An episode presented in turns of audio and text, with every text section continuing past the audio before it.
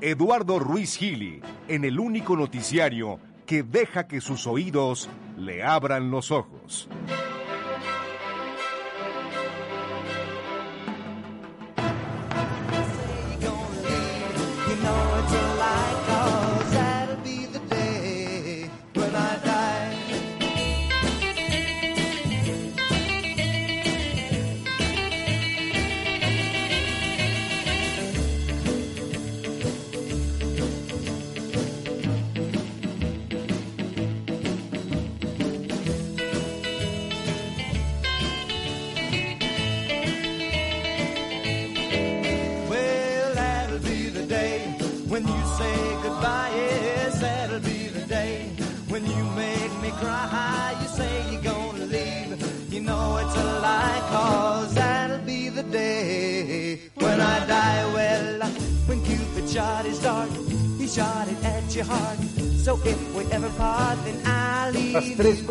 31, hora del centro de México.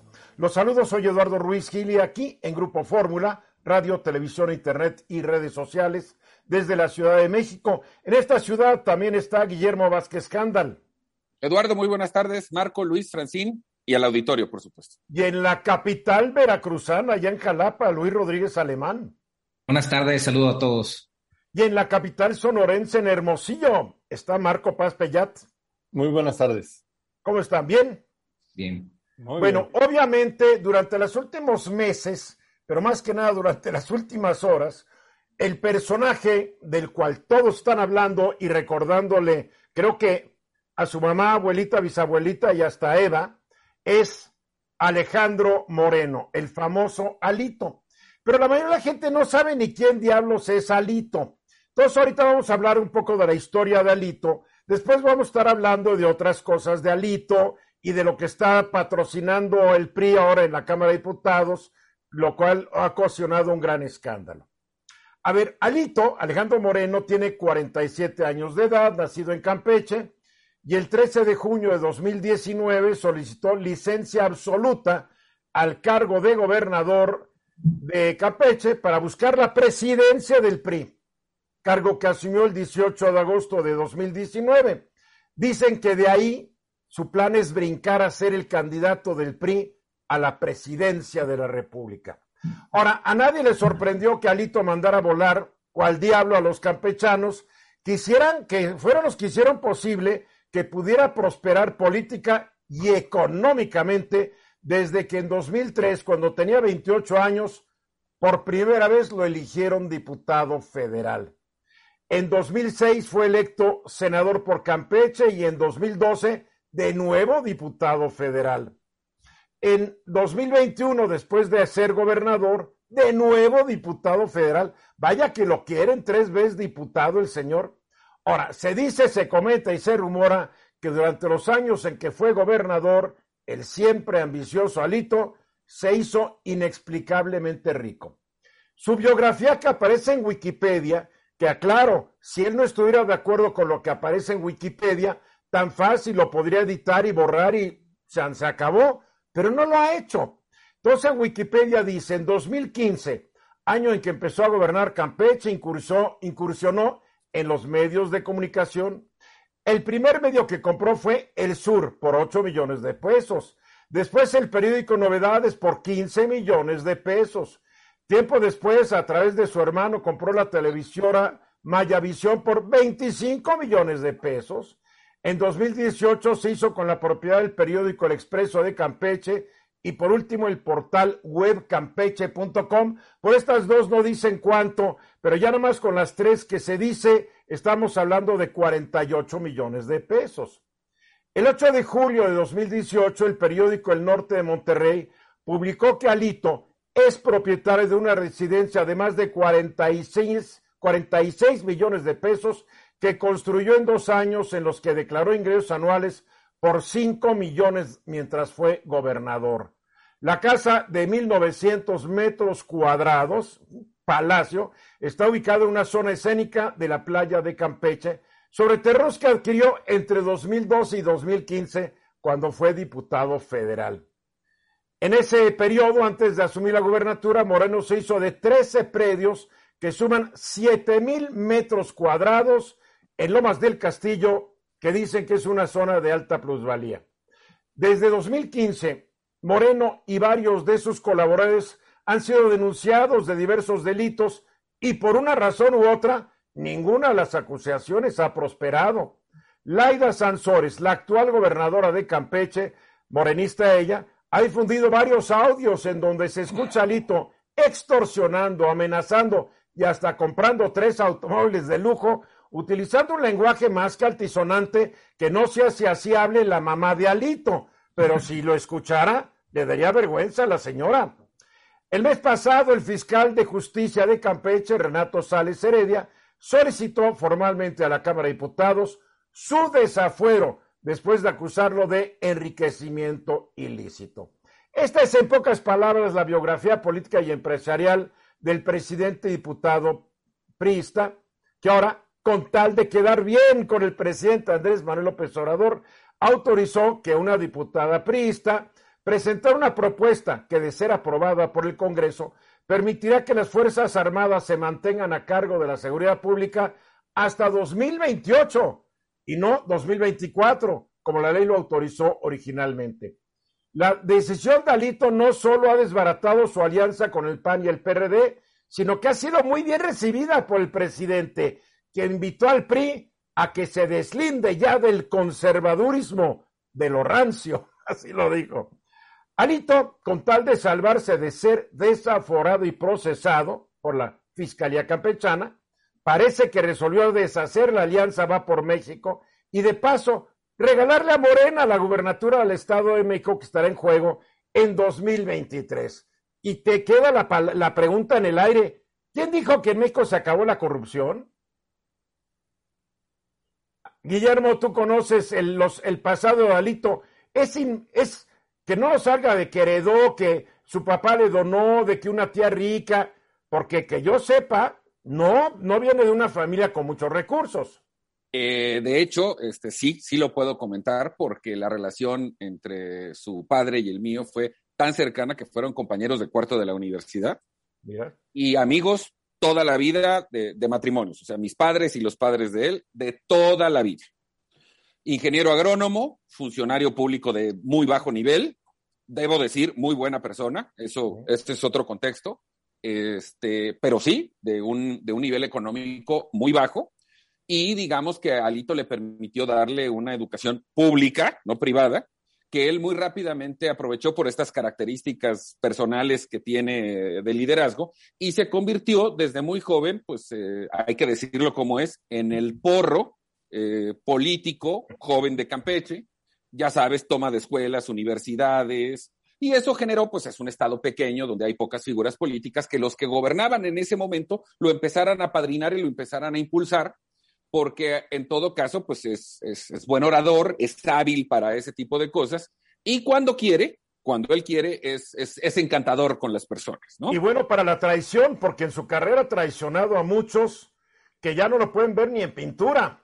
Pues mira, te voy a decir, el número uno se llama Miguel Osorio Chong, porque cuando se estaba definiendo su candidatura, Manlio Fabio Beltrones y Emilio Gamboa ya habían convencido al presidente Peña de que el candidato fuera el entonces senador Raúl Pozos.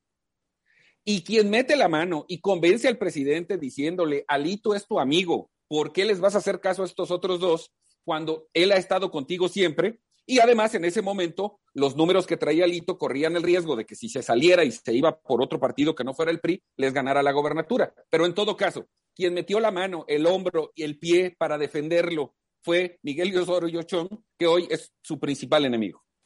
Marco. Es una desafortuna que este tipo de personajes ahorita, digamos, tengan la posibilidad de modificar un tema tan importante y controversial como es el, la militarización de la, de la Guardia Nacional. Y desafortunadamente es imposible decir que no hay una negociación política en lo oscurito. No hay forma de creer que esto es, una que ve postura. Es, que ve quiénes mandan en la Cámara de Diputados. Dos impresentables. Increíble. Alito y Rubén Moreira, exgobernador de Coahuila, que ya ni se puede parar por allá. La verdad, con su hermano que tampoco se puede parar por allá. Está, son impresentables. Luis. Y a mí lo que, lo que más me sorprende es en este mismo espacio lo platicamos. si Alito tiene cuentas pendientes con la justicia lo mejor que podía hacer si realmente él quiere defender los intereses de los mexicanos, como dice, era separarse de la dirigencia nacional para no ponerla en medio de sus intereses y los intereses de los mexicanos. No lo hizo, no lo va a hacer y ahí estamos viendo las consecuencias, ¿no? Tu comentario me sorprende por su ingenuidad refrescante. ¿Realmente crees que Alito alguna vez le ha importado un cacahuate no, no, el bienestar de los mexicanos? Le ha preocupado el bienestar de su bolsillo. Sí, sí, y esa, en, esa, en esa ocasión que lo platicamos, exactamente dijiste lo mismo, que era mucha ingenuidad de mi parte creer que se iba a separar, ¿no? Ahora, lo más seguro es que la sección instructora jamás apruebe su desafuero, si no me equivoco, porque amor con amor se paga, y el amor que está demostrando al presidente ahorita, aunque los de Morena se manejen sin, sin que participe el presidente, pues amor con amor se paga. Regresamos.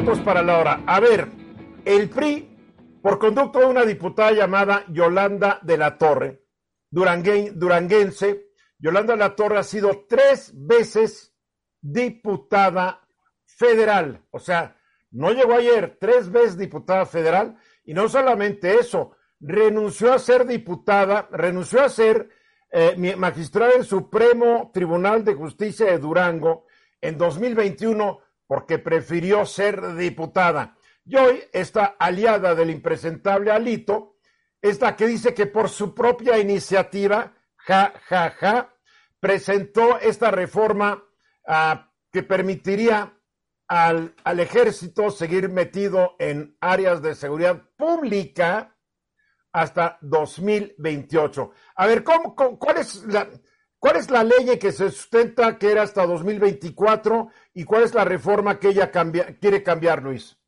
Eh, en 2019, cuando se aprobaron las reformas constitucionales en materia de Guardia Nacional, una de las cuestiones que más debate generó fue el artículo quinto transitorio de esa reforma, en el que se incluía una facultad expresa en la Constitución, porque los artículos transitorios, aunque no son propiamente un artículo de la Constitución, sí están insertos en el propio texto, ¿no? Y entonces forman parte de este. Se incluyó una disposición en la que se habilitaba al presidente de la República para que, en tanto la Guardia Nacional conformara su propia estructura y su propia capacidad territorial, pudiera disponer de las Fuerzas Armadas de manera extraordinaria, subsidiaria, complementaria, ¿no? Para, para ayudar a la Guardia Nacional. básicamente lo que hace esta disposición transitoria es que le dice al presidente de la República, de aquí al 2024, o sea, cinco años a partir de hoy, tienes la posibilidad de disponer de las Fuerzas Armadas para que complementen a la Guardia Nacional en tanto la Guardia Nacional hace su propia estructura, porque hay que recordar que esa transición que se da de la Policía Federal a la Guardia Nacional, pues de alguna otra manera este, desaparecen toda la, la estructura que era de la Policía Federal y empiezan de cero con la Guardia Nacional. Y entonces, para no dejar, digamos que en estado de indefensión a los mexicanos, que no tuviéramos seguridad, se le da la posibilidad al presidente de que disponga de las Fuerzas Armadas que no era una facultad absoluta, ¿no?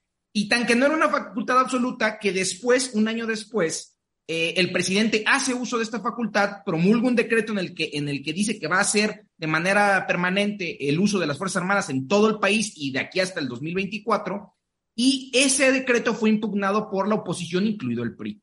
Ahora, ¿qué es lo que está proponiendo la diputada? ¿Cuál fue el resultado de la impugnación? Todavía no se resuelve, es una de las sentencias que sigue pendiente de resolverse en la Suprema Corte. La o sea, que está en el cajón de los recuerdos del presidente de la Suprema Corte. Eh, ahí está, ahí está. esa no hay que olvidar que el presidente de la Corte es el que decide, a fin de cuentas, qué asuntos se van a tratar. Los metió al, al, cajón de los recuerdos. está ahí, digamos que eh, en la, en la congeladora desde enero ya había un proyecto, este, se turnó al Pleno al considerar que por la trascendencia del asunto tenía que resolverse por el Pleno y pues seguimos esperando que se resuelva, ¿no? Pero bueno, ¿qué es lo que propone la diputada federal ahora? Ella lo que está planteando es que ese artículo quinto transitorio de la Constitución se reforme para adicionarle unos cuatro años más al presidente que pueda disponer de las Fuerzas Armadas de manera permanente de aquí hasta el 2028. Y es lo que levanta las pasiones de la oposición y de gran parte de la sociedad civil, porque esa disposición transitoria tenía por objeto que la Guardia Nacional generara su propia estructura. Y las reformas que están proponiéndose y votándose en esta semana sobre la Guardia Nacional, lo que están diciéndonos es que ya no va a haber una propia estructura de la Guardia Nacional, que la Guardia Nacional se va a mimetizar con las Fuerzas Armadas y que ese objetivo que perseguía el artículo quinto transitorio, que era permitirle al presidente formar la propia estructura de este cuerpo policial, pues ya no se alcanzó y ya no se va a alcanzar. Entonces no tiene razón de ser que se le den otros cuatro años adicionales, ¿no? Lo que están buscando es introducir en la Constitución esa facultad, ¿no? Porque no estaba en la Constitución. Lo que yo no entiendo es que el presidente criticara que la policía preventiva no se consolidó después de seis años y ahora el argumento que él usó ya no lo usa para explicarnos por qué la policía, la Guardia Nacional no se ha podido consolidar, ¿verdad? En fin, así está el asunto. ¿En qué va a quedar entonces? El, los diputados del PRI, Guillermo, van a apoyar esto. Sí, sin duda. Esta iniciativa de Yolandita de la Torre. No, no, sin duda. Ya, ya hoy o en la mañana Alito lo anunció en una rueda de prensa que la bancada va. Ahora, hay que decirlo porque hay que esperar al resultado. Hay muchos diputados del PRI, y te lo digo de primera persona, que están totalmente inconformes y aquí sí puede venir un rompimiento muy interesante en los números, pero de todas maneras, pues ya nos lo explicará Luis, todavía falta la aduana del Senado. Pero en, el, en la Cámara de Diputados se necesita una mayoría de calificada, porque es una reforma constitucional. ¿Se va a poder lograr en la Cámara de Diputados, Guillermo? Eh, según lo que estoy entendiendo, corrígeme Luis, no, lo están pasando como, como un tema reglamentario para que en Cámara de Diputados pase con mayoría simple. No, pero en todo reforma, caso, al ser reforma a la Constitución, sí necesita mayoría calificada. Precisamente por eso yo creo que es el PRI quien la presenta. Si no necesitaran mayoría calificada, lo hubiera presentado Morena, ¿no? Yo creo que precisamente es el PRI quien la presenta por eso. Yo creo que sí. Lo que siempre nos temimos, cuánto tiempo iba a durar esta alianza, sabiendo lo traicionero que son el presidente del PRI y el líder de los diputados del PRI. Digo, yo no les prestaría las llaves de mi coche. Es más, no les prestaría las, no les prestaría ni a mis perros para que los pasearan, porque no son muy confiables. Ahora, entonces, en el Senado, ¿qué va a pasar, Guillermo? Ahí ya está anunciado y todavía hace unos minutos Miguel Osorio estaba saliendo a dar entrevistas, incluso aquí mismo en Grupo Fórmula, donde de manera tajante ya anunció que la bancada de el PRI más el bloque de contención, es decir, Morena, eh, perdón, este MC, PAN, eh, PRD, no van a votar a favor y ahí sí los números no le dan al presidente. O sea que esta iniciativa de Yolanda está condenada a morir en el Senado y Alito se adorna con el presidente. Sí, señor. Marco, ¿cómo está comentando eso allá en, tu, en tus distantes tierras? Aquí el problema es que pasa a segundo plano el fondo del tema, la militarización de la Guardia Civil. Y ahora estamos metidos en todos estos enredos políticos de cacería, de eh, compensaciones, arreglos y demás, siendo el tema más delicado del país y a todas luces más allá de dónde escribe la, Guardia Nacional, una estrategia que no ha dado el resultado que esperan los mexicanos. Eso pasa a segundo plano y ahora viene toda la cochambre política que existe en nuestra clase eh, de políticos mexicanos. el secretario de la Defensa dijo que no se pierde el carácter civil porque el presidente de la República, que es un civil, es el comandante de las Fuerzas Armadas. Nunca he oído ese argumento. está, está ingenioso, ¿no? Mañana, mañana los recibe el secretario recibe a las 8 de la mañana a los diputados del PRI. El secretario de la Defensa. Sí. Para darle las gracias por el apoyo, ¿no? Para concluir, Luis. Yo solamente quiero añadir eh, precisamente lo que decía Marco. Aquí lo que nos estamos jugando los mexicanos es la consolidación de, de un régimen policial militar, ¿no? Precisamente lo que está por discutirse en algunas semanas, esperemos, en la Suprema Corte de Justicia de la Nación, es si el presidente puede hacer de manera permanente el uso de esta facultad como lo está haciendo. Y hoy por hoy el PRI lo que le está permitiendo es unos añitos más extender esa facultad. ¿eh? Así que habrá que esperar a ver si la Corte pone un manotazo en la mesa y ataja esta facultad o la cota o si le siguen dando rienda suelta al presidente para que siga haciendo uso de las fuerzas. Bueno, primero la Suprema Corte tiene que recibir la controversia que va a dar la oposición en cómo el presidente, sin respetar al artículo 21 constitucional, está poniendo a Guardia Nacional para la Secretaría de Defensa. Eso vendría antes, ¿no?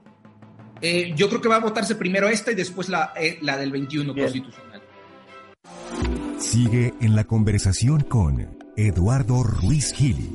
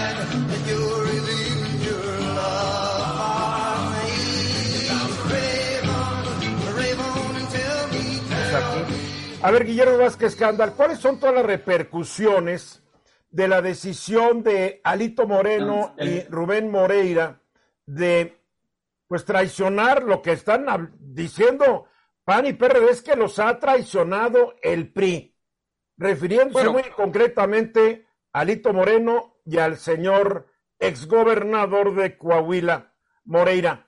¿Cuáles son las repercusiones políticas? Yo creo que ya le están regalando la la gubernatura del Estado de México a Morena desde ahorita los del PRI.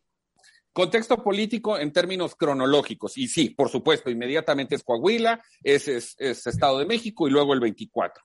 Eh, lo, que Alito está haciendo, y hay que entenderlo, porque el Estado mexicano había eh, establecido una cruzada en su contra a través del gobierno de Campeche, de, de los audios que ha estado exponiendo Laida Sansores, los litigios que puso el fiscal Renato Sales, que además hay que recordar que es enemigo histórico personal de Alejandro Moreno, y esta posibilidad posibilidad de desafuero, que tarde o temprano, porque hay que decirlo, al principio se estaba defendiendo con mucha valentía, eh, a mí no me van a callar, primero que me maten, eh, pues terminaron por doblarlo. Y yo creo que más allá de sus aspiraciones políticas, sí valoró el hecho de que podría ser procesado.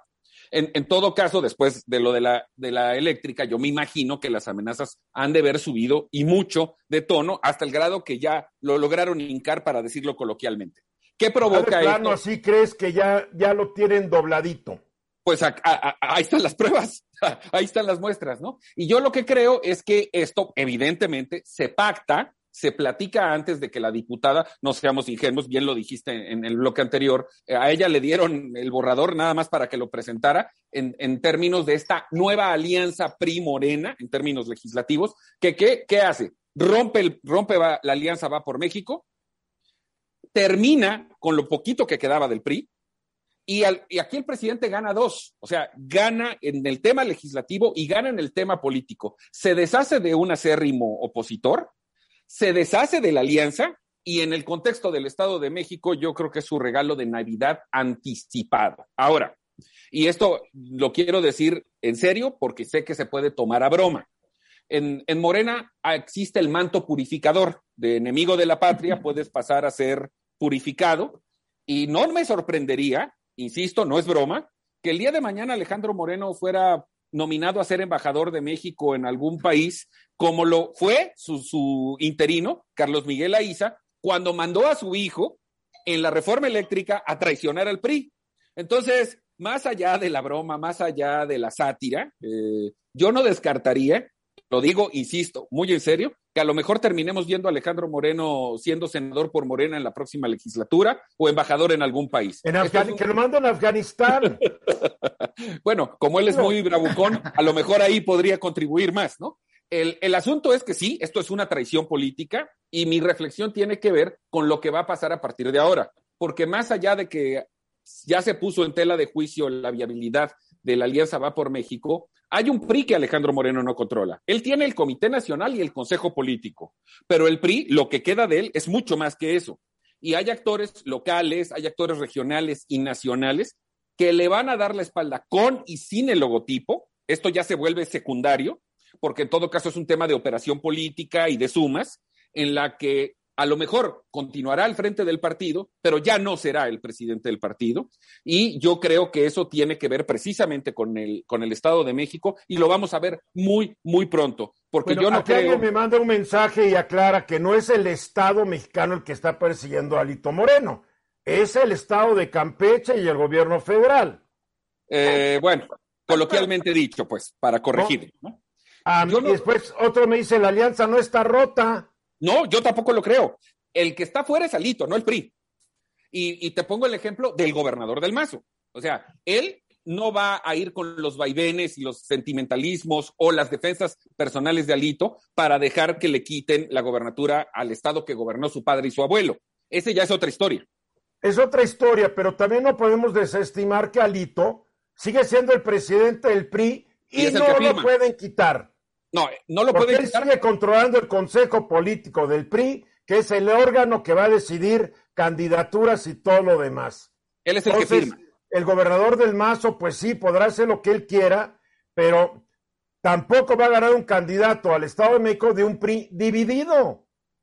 Sí, Alito conserva la firma, tiene la chequera y eso le da un poder real pero en términos de su circunstancia personal, yo creo que la rebelión sí va a alcanzar un nivel mucho más importante del que vimos hace poco. Se pueden revelar, pero ya lo dijiste, él tiene la chequera. A ver, cuando eras adolescente o niño y te revelabas si el papá tenía la chequera, ¿hasta dónde llegaba tu rebelión? A pedir perdón. No nos hagamos tontos, ¿eh? Porque el, el poder del dinero. Luis. Yo creo que lo mejor que le puede pasar, y es una opinión personal, yo creo que lo mejor que le puede pasar a la alianza es que este, este acontecimiento sirva para ya terminarla de romper, porque hoy por hoy el PRI representa un lastre para la oposición más que realmente un aliado. Ya no creo que en estos momentos el PRI Dalito, el PRI Dalito, no creo que le sume a la alianza y sí creo que le resta, ¿no? Y para muestra un botón, en las redes sociales la reacción en contra de este PRI y el Dalito ha sido furibunda, o sea, quienes le dieron su voto en 2021 a los diputados priistas le están reclamando hoy en las redes este, e, e, esta postura que acaban de adoptar, que ha sido contraria a la postura que fueron este, diciendo durante los últimos dos años, ¿no? Ahora resulta que el PRI, ahora resulta que el PRI del exsecretario de Gobernación Osorio Chong es el PRI bueno. Ajá. Digo, es que ve hasta dónde estamos cayendo, es aberrante esto, mi querido Marco. Ahora hay un PRI de los buenos y un PRI de los malos. Y resulta que el PRI de los buenos es el PRI de los cómplices de Enrique Peña Nieto Ah, qué bien andamos. Sí, los, la gente está bien enojada con Alito porque los otros pristas son bien buenos, Luis. No sé qué opines, Marco. Punto para el presidente. Chuza completa. O sea, es una es una jugada que le da beneficios en el tema de la Guardia Nacional, le da beneficios porque eh, erosiona, complica la alianza, exhibe al PRI, lo hace que se dividan los diferentes actores, lo cual se hace más fácil la negociación en lo oscurito para muchos de esos integrantes. El gran ganador de todo este asunto es el presidente y su partido, que, digamos, van mejorando sus condiciones de cara al 24. Lamentable porque en todo esto los ciudadanos nomás estamos como los chinitos milando nada más viendo este este tremendo este, descomposición política que existe. Y no se nos olvide que dentro de los pocos senadores que hay del PRI, todos tienen unas colotas que si mañana el gobierno decide darles pisotones, se van a poner igual que Alito. Hay porque todos, ahí está el exgobernador de, de, de, de, Hidalgo, Osorio Erubiel, Erubiel. Está el exgobernador del Estado de México, que están supermillonarios y la gente dice, pero ¿de dónde? ¿Tú crees que no tienen unas carpetotas así de cada uno de ellos con todos los negocios que han hecho a nombre de abuelito, abuelita, hermano y hasta el chofer? O sea, el PRI, el PRI no tiene, no tiene salida. Pero la alianza, la alianza yo creo, y, ahí coincido con Luis, creo que todavía tiene vida, independientemente de los personajes, ¿no? Yo, yo creo que esta alianza ya murió, no por la patria, murió. lo dirá. ¿Tú, Marco, crees que sigue viva o murió? Yo creo que dependerá de su capacidad de reacción en los próximos días. Si reaccionan bien, si tienen buenos reflejos y logran hacer control de daños y dar una buena explicación y deshacerse los lastres, sí, lo dudo mucho, ¿eh? Lo dudo mucho. No se pueden deshacer de Alito. En el corto plazo no. Ya llegaron todos los expresidentes y todos llegaron muy orondos a una reunión y salieron calladitos porque Alito los mandó más lejos que el rancho de López Obrador. Y el tema es Edomex, al final de cuentas. Pues claro que sí es el Estado de México, pues es, ahí está todo tengo que hacer una fe de ratas. El lunes yo decía que me daba la impresión que el presidente ya no estaba operando porque solo estaba cuidando su legado histórico. Después de esto, retiro lo dicho y coincido con Marco, el presidente la ganó toda. Ese mismo día te dijimos que el presidente va a operar hasta el último de su mandato, si es que no después. Sí, ¿no? Totalmente de acuerdo. Te viste muy ingenuo ese día, la verdad. Pero es bueno, de repente hay que dar. La ingenuidad es fresca, la ingenuidad es fresca, claro.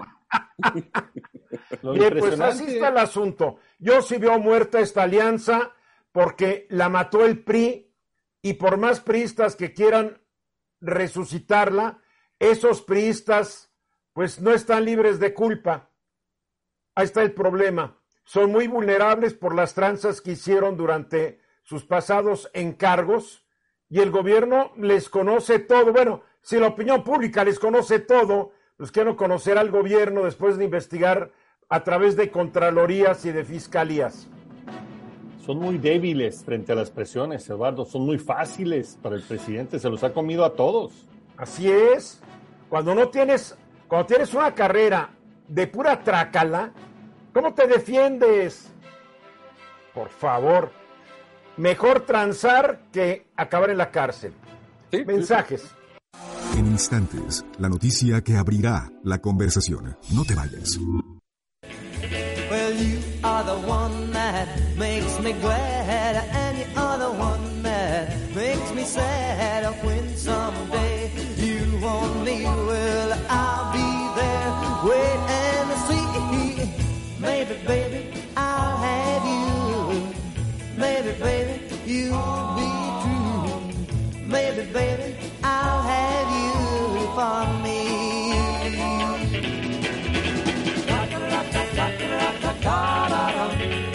Exactamente 16 minutos después de la hora. México es un país que está sufriendo muchas transformaciones. No nos damos cuenta de algunas de ellas. Ya hay que hablarlas, hay que comentarlas, hay que discutirlas y si es posible hay que participar en ellas para tratar de enfocar esas transformaciones hacia donde nosotros querramos que vayan. Desafortunadamente, muchas veces estamos nos, nos sacan de la jugada los que tienen el control, eh, el poder político y económico del país. Pero hay que luchar por ello. Por eso me gusta mucho lo que está convocando el, el poder judicial del Estado de México, que es construir un nuevo código penal para dicho Estado. Para que nos explique esto, me acompaña esta tarde Ricardo Sodi Cuellar, quien es el presidente del Tribunal Superior de Justicia del Estado de México. ¿Cómo estás, mi querido Ricardo? Eduardo, qué gusto saludarte. Un saludo a ti con mucho afecto y a tu auditorio. Oye, platícame esta convocatoria para construir un nuevo código penal del Estado de México que con un mundo tan cambiante, me imagino que el actual ya se quedó bastante obsoleto.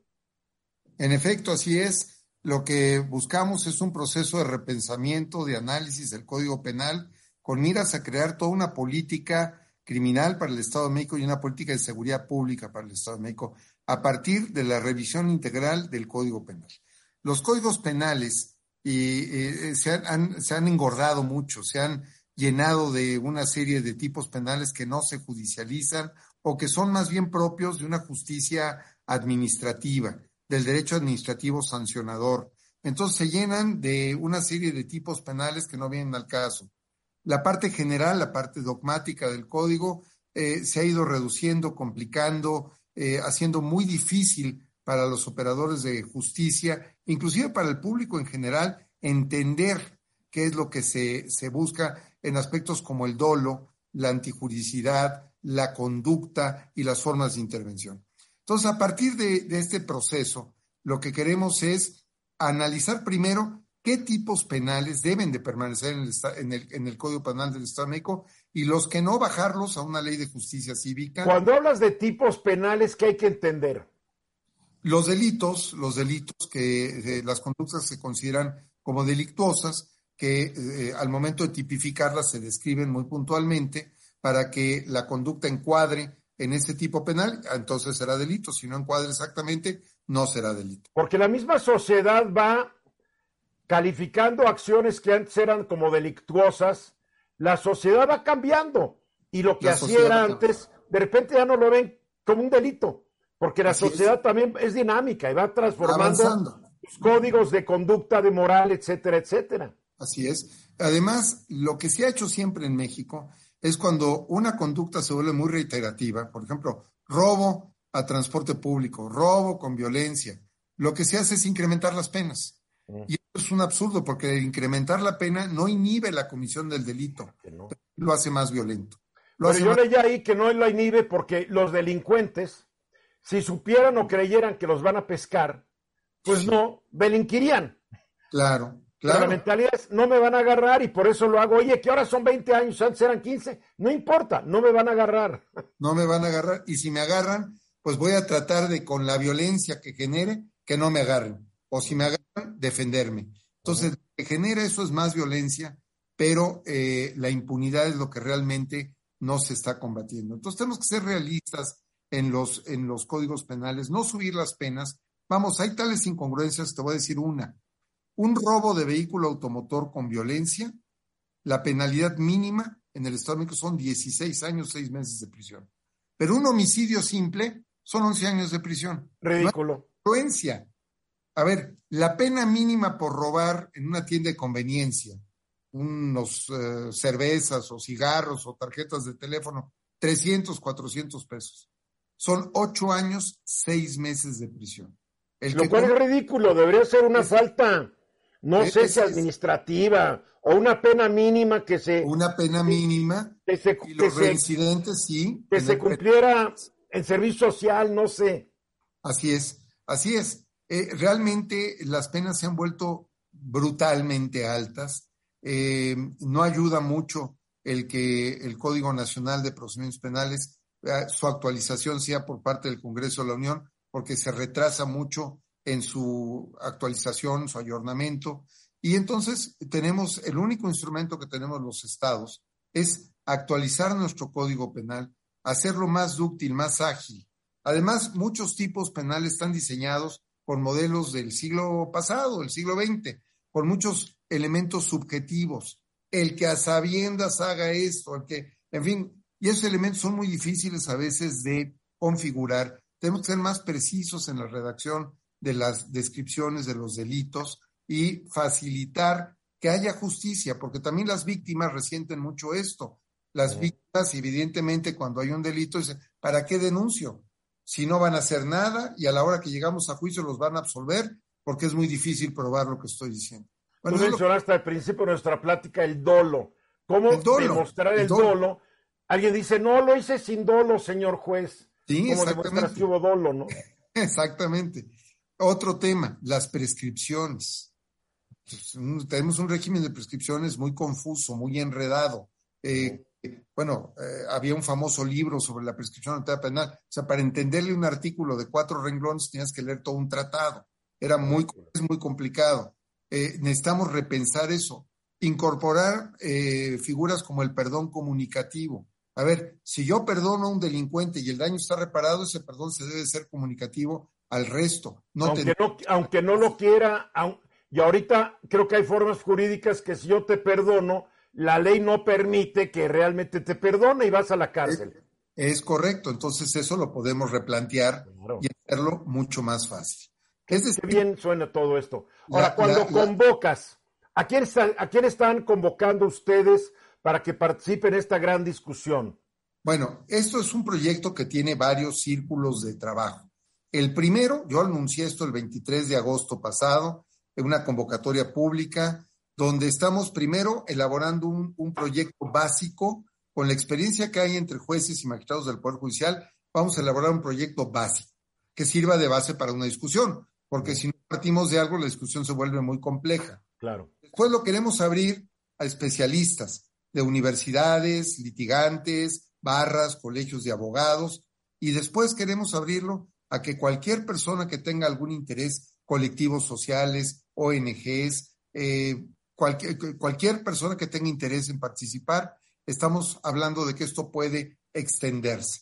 Entonces tendremos acá un tercer círculo con muchos eh, actores participantes que van a comentar lo que los especialistas, lo que los académicos han construido. Ahora, hay un sitio que se llama www.pjedomex.go.mx, donde ahí está la información de la convocatoria. Hasta el viernes 30 de septiembre se van a aceptar ponencias y propuestas, ¿correcto? Así es, así es. Y no tienen que ser grandes tratados, tienen que ser entre más sencillas, más precisas, más específicas, mejor, ¿verdad? Y, a partir de ahí, ya que recibamos las propuestas con un plazo bastante generoso, eh, vamos a incorporarlas, analizarlas y los que las proponen tendrán oportunidad de defenderlas, de traerlas a las mesas de diálogo, y de tratar de tener un código penal que escuche todas las voces. A veces lo que pasa con los especialistas en una materia es que no escuchan. No escuchan a la sociedad civil que han sido las víctimas de los delitos, qué les molesta, qué les afecta. No escuchamos al, a los fiscales, a los ministerios públicos para conocer cuáles son los problemas que tienen al enfrentar la delincuencia. bueno, esto se trata de presentar el nuevo código al Congreso del Estado de México al principio de 2023 para que dé tiempo de aprobarlo, ¿correcto? Así es, es correcto, es mi intención. Pues Ricardo, felicidades por esta iniciativa. Ojalá podamos seguir hablando del tema según vaya progresando y nos mantengas actualizado, porque gran parte del público de este programa vive, vivimos en el Estado de México. Te mando un fuerte abrazo, Ricardo. Otro para ti, Eduardo, con mucho aprecio. Igualmente, Ricardo Sodi Cuellar es el magistrado presidente del Tribunal Superior de Justicia del Estado de México. Vamos a los mensajes y regresamos. Porque hoy la conversación se abre en Grupo Fórmula. Bienvenido. Held me tight each and every night. Well, whoops a daisy, how you drove me crazy, but I guess it doesn't matter anymore. There's no use in me a crying. I've done everything and now I'm sick of trying. I've thrown away my nights and wasted all my days over you. Well, you go your way and I'll go mine. Now and forever till the end of time I'll find 30 minutos después de la hora, desde su independencia en 1818, la República de Chile ha tenido varias constituciones. La del 18, la del 22, la de 1823, la de 1828, la de 1833, la de 1925 y la más reciente, la de 1980. Estamos hablando de siete constituciones además de leyes federales. O sea, ha sido un país que, al igual que la mayoría de los países del Río Bravo a la Patagonia, ha experimentado terrible turbulencia política y la sigue experimentando. El gobierno de Chile, pues, elaboró una nueva constitución, eh, un grupo de constituyentes, y la sometieron a votación hace algunos días allá en Chile y la gente dijo no la aceptamos, no la queremos. No hay que olvidar que la antigua la eh, constitución vigente, la de 1980, fue impuesta por el entonces dictador Augusto Pinochet y se ha sufrido reformas, pero la gente ya no quiere saber nada de este dictador criminal y quiere una nueva constitución pero aparentemente el joven y nuevo presidente de Chile, el señor Boric, pues algo pasó que no pudo, para empezar, no pudo controlar el proceso de la redacción de la constitución, Marco, porque hasta él mismo acabó diciendo, esta constitución no va a servir para nada. Eh, como que se fumaron té mate, los chilenos no fumaron mota, té mate, porque dicen que es un documento de un idealismo absurdo. Platícanos. Así es, una forma de resolver pues las revueltas del 19, después de una aparente estabilidad de un país, fue pactar el hacer una nueva constitución. En ese proceso se elige un nuevo presidente, un joven que sale de las revueltas, joven eh, universitario, se, se, elige el presidente más joven de la historia de Chile, 36 años, el más votado en número de votos, con mucho apoyo, pero genera un montón de expectativas y trae una agenda de muchos cambios. Ya llegando al gobierno, este proceso de, la nueva constitución se nutre pues de todas esas expectativas que había y se genera un documento muy bonito, como tú dices, Eduardo, muy atractivo desde el punto de vista de lo ideal, pero muy complejo. Este nuevo documento de esta nueva constitución que se votó, si se aplicaba o no el domingo pasado, habla de un Estado, este, por ejemplo, eh, eh, plurinacional, donde le regresa derechos a las diferentes etnias y les da poder para que decidan gobernarse consigo mismo, pero esto a su vez hace complejo el, el, sistema jurisdiccional porque hace un sistema para la población, otra para los pueblos indígenas y otra para el resto de la, de la población con, con ciertas características. Lo hace muy complejo. Después hace un Estado, propone un Estado paritario, 50% entre hombres y mujeres para todo. Hace un Estado donde se respeta la, la, eh, naturaleza eh, por arriba de, de, todos los intereses y, y el interés general. Después desaparece la Cámara de Senadores y crea una Cámara de Regiones que solamente aborda temas que tienen que ver con las regiones del país y la coordinación y la complementación. O sea, una serie de deseos muy interesantes, pero muy complejos de llevar a cabo. Y lo que resulta es un completo rechazo. El 61.8% le dice no a la nueva propuesta de constitución. Y la pues verdad. Esto es parecido a la popularidad de Boric porque cuando llegó tenía el 50% de aprobación y la última encuesta realizada el 26 al 30 de agosto apenas tiene el 37% de aprobación, 51% de rechazo y el resto, el 12% no sabe o no quiere opinar. Es un desplome de abril a abril, mayo, junio, julio, agosto, en cuatro meses inmenso. Desplomó la popularidad de este señor porque la gente como que está viendo que no estaba muy preparado, yo creo, ya ha tenido que hacer no sé cuántos cambios en su gabinete, está igual que Pedro Castillo en Perú. Así es, no es lo mismo ser cantinero, perdón, ser borracho que ser cantinero. Entonces pasan de este lado de la barra y se ven que es bastante complejo. Algunos han tratado de interpretar este rechazo como decir que a los, a los, a los chilenos no les gusta esta velocidad y este extremo prefieren más el centro y prefieren más un camino de reformas, poco a poco e ir pavimentando correctamente el camino para lograr los pendientes que no están resueltos. Los asustó esta nueva propuesta de constitución. Y hábilmente Boric asume su derrota y dice, hay que saber escuchar la voz del pueblo. Y lo primero que hace, reforma otra de su gabinete, salen cinco ministros, cambia cinco ministros y dice, a ver, antes que iniciar el proceso de otra nueva constitución, déjenme escuchar, déjenme platicar con las fuerzas. E inmediatamente, el lunes pasado, después del domingo, se reunió con todas las fuerzas políticas a poner, a escuchar y a ver cómo podían pactar los siguientes pasos. Es muy interesante este, digamos, la forma en que los chilenos están abordando la insatisfacción por problemas no resueltos que les crea desigualdad. No hay que olvidar que cuando en México gobernaron los neoliberales, nos ponían a Chile como un ejemplo a seguir.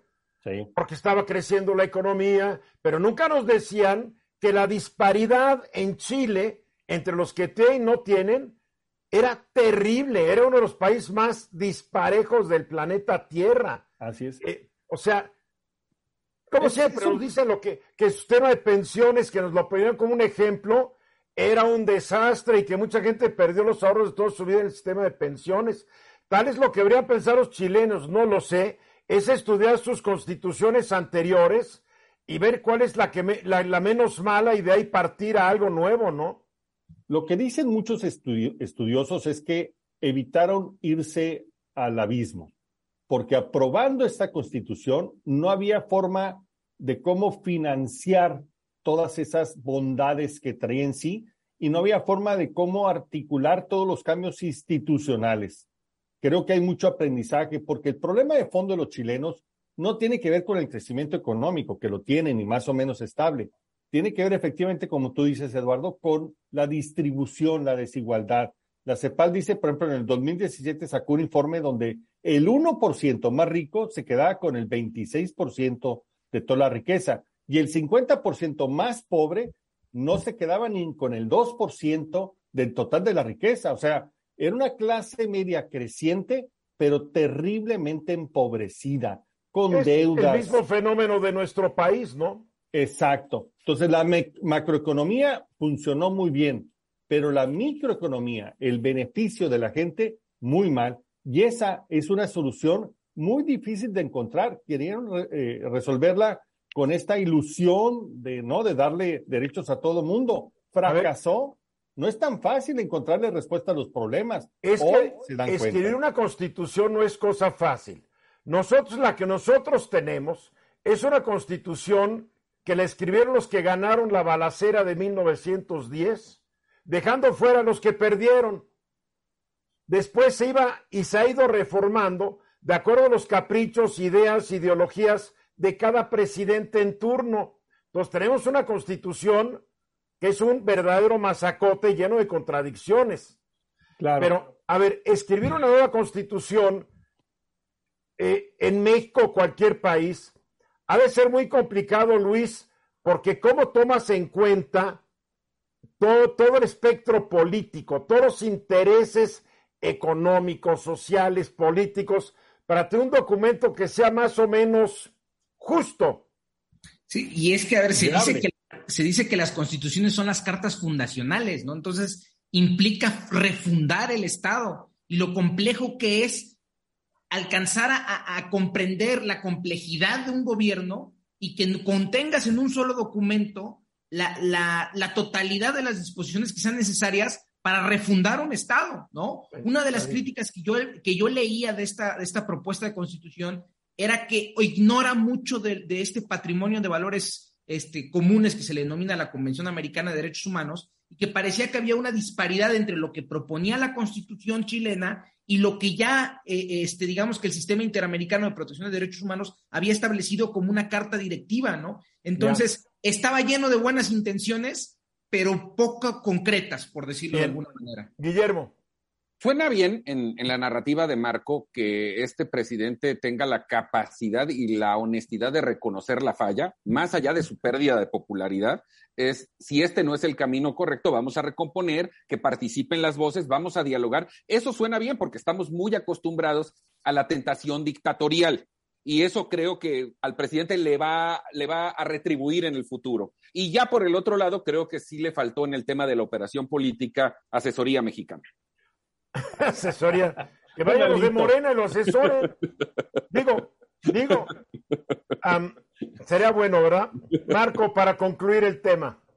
Es un mensaje para escuchar el que quiere escuchar. Los extremos no son buenos. Habrá que saber escuchar mejor, tener la capacidad de incorporar e incluir todas las voces para poder transitar los difíciles dificultades que tenemos. Si no, no va a jalar, ¿eh? Al menos en Chile no funcionó. No funcionó y, y en México tarde o temprano vamos a tener que enfrentar una realidad de una constitución que ya no está, que no garantiza ni seguridad, ni prosperidad, ni nada. La verdad. Bien, vamos a ir a los mensajes y continuamos.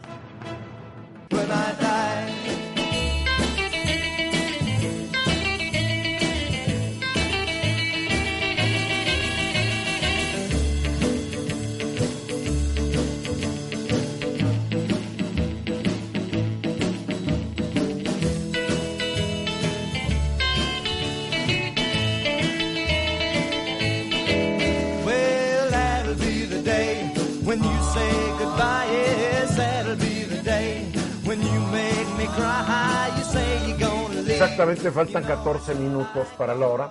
El secretario de Comunicaciones y Transportes, bueno, de Infraestructura, Comunicaciones y Transportes, Jorge Arganis Díaz, de 79 años, anunció que se separa de forma temporal del cargo por cuestiones de salud. no se especifica muy bien cuáles son las cuestiones de salud del señor Arganis. Eh, en su lugar queda como encargado del despacho Jorge Nuño Lara. Jorge Argani, 79 años. Eh, no es fácil estar de secretario en un gabinete como el del presidente López Obrador, donde se tiene que levantar a las 4 o 5 para estar en una reunión a las 6, donde el viernes sábado nos vamos de gira y ahí están caminando todo el día bajo el sol. Eh, no es fácil, ¿verdad? Sí, no, no es fácil y además yo creo que tampoco debe ser fácil ser secretario y que de alguna otra manera no parezca que lo seas, ¿no? Porque si por algo se ha este, caracterizado el actual régimen es que sus secretarios son simplemente acompañantes del presidente y no verdaderos directores de orquesta dentro de sus propias secretarías. Así lo he percibido yo. Querido Luis, siempre han sido atrilistas. Los secretarios de Estado y tú, tú manejas la Constitución en la chamba de un secretario es cumplir las órdenes que le dé el presidente. Pero yo sí creo que ha habido, ha habido secretarios en otros sexenios que han tenido mucho liderazgo y que han sabido imponer directrices a, no, no han sabido, les ha dejado hacerlo el patrón. Sí, sí. Es, cada presidente tiene su estilo. Fox los dejaba hacer, hasta los dejaba hacer el ridículo, no había bronca. cada presidente tiene su estilo. hay unos que, a ver, ¿cómo se veían los del gobierno de Calderón que los tenía con la rienda bien cortita? Digo, ¿no? nos dejaba hablar, pero no nos dejaba actuar. ya, ojalá se alivie, ojalá que se alivie, que, que, quede bien el señor Arganis, que es un funcionario público que durante muchos años ha trabajado dentro del sector público y, no sea, que yo sepa, nunca se ha dicho nada mal de él, Guillermo. Tú que estás metido en los chismes. Digamos que coincido totalmente contigo y dada la apreciación de Luis, habría que decir que en este gobierno el noventa y pico por ciento de los secretarios están en esta dinámica. ¿Qué puedo decir en favor de Arganis y de Nuño, el subsecretario, que llega junto con él, se lo envía el presidente, no lo pone él, pero la percepción que yo tengo platicado por empresarios que interactúan con la SCT es que este es un secretario mucho más ejecutivo, que no le gusta la burocracia a diferencia del anterior. Te hablo que con el secretario anterior los trámites podían durar meses y Arganis tiene más corto el rasero en ese sentido, se involucra personalmente, le da seguimiento a las cosas hasta donde lo dejan. Naturalmente, eh, eh, ahí es la parte que decía Luis. O sea, hay cosas que él operativamente en el día a día sí resuelve, o sea, asume su papel de secretario. Nuño ayuda mucho, el, subsecretario, porque tiene vínculo directo y la confianza del presidente y hacen la chamba, a diferencia de la mayoría de las secretarías. Insisto, hasta donde los dejan, porque hay muchos planes de infraestructura que están parados porque el presidente no se termina de decidir si se financian así o si se financian de la otra manera, si los concesiona pero yo sí salvaría a Arganis dentro del gabinete y sí le pondría una calificación aprobatoria. Y muy diferente de sus dos antecesores inmediatos, que el que estuvo con Peña Nieto ya murió, Gerardo, ¿cómo se llamaba? Ruiz Esparza. Ruiz Esparza tenía fama de uñas largas y el primero que tuvo eh, López Obrador, pues involucrado en negocios como que se hizo muy rico haciendo negocios con los gobiernos del PRI, ¿no? Se dice, se comenta y Sí, sí, sí. Dicho, de hecho, está documentado, está documentado que gran parte de los terrenos aledaños al aeropuerto de Texcoco eran de él. De, de, de, de, del secretario anterior. Claro. No, no, no, de Ruiz Esparza, del secretario anterior de, del presidente López Obrador. Ni, ni, uno ni se acuerda cómo se llaman, así pasan. Se me olvidó por completo.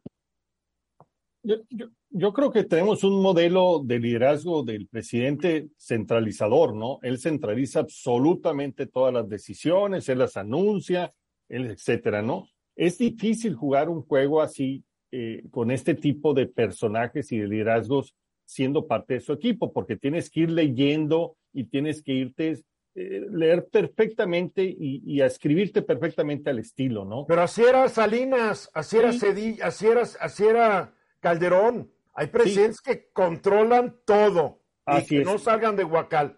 Exactamente. hablando de secretarios de Estado, el secretario de Gobernación, Adán Augusto López Hernández, hoy reconoció, y es muy interesante, he estado viendo declaraciones del secretario de Gobernación y está como que de repente es muy realista, ¿eh?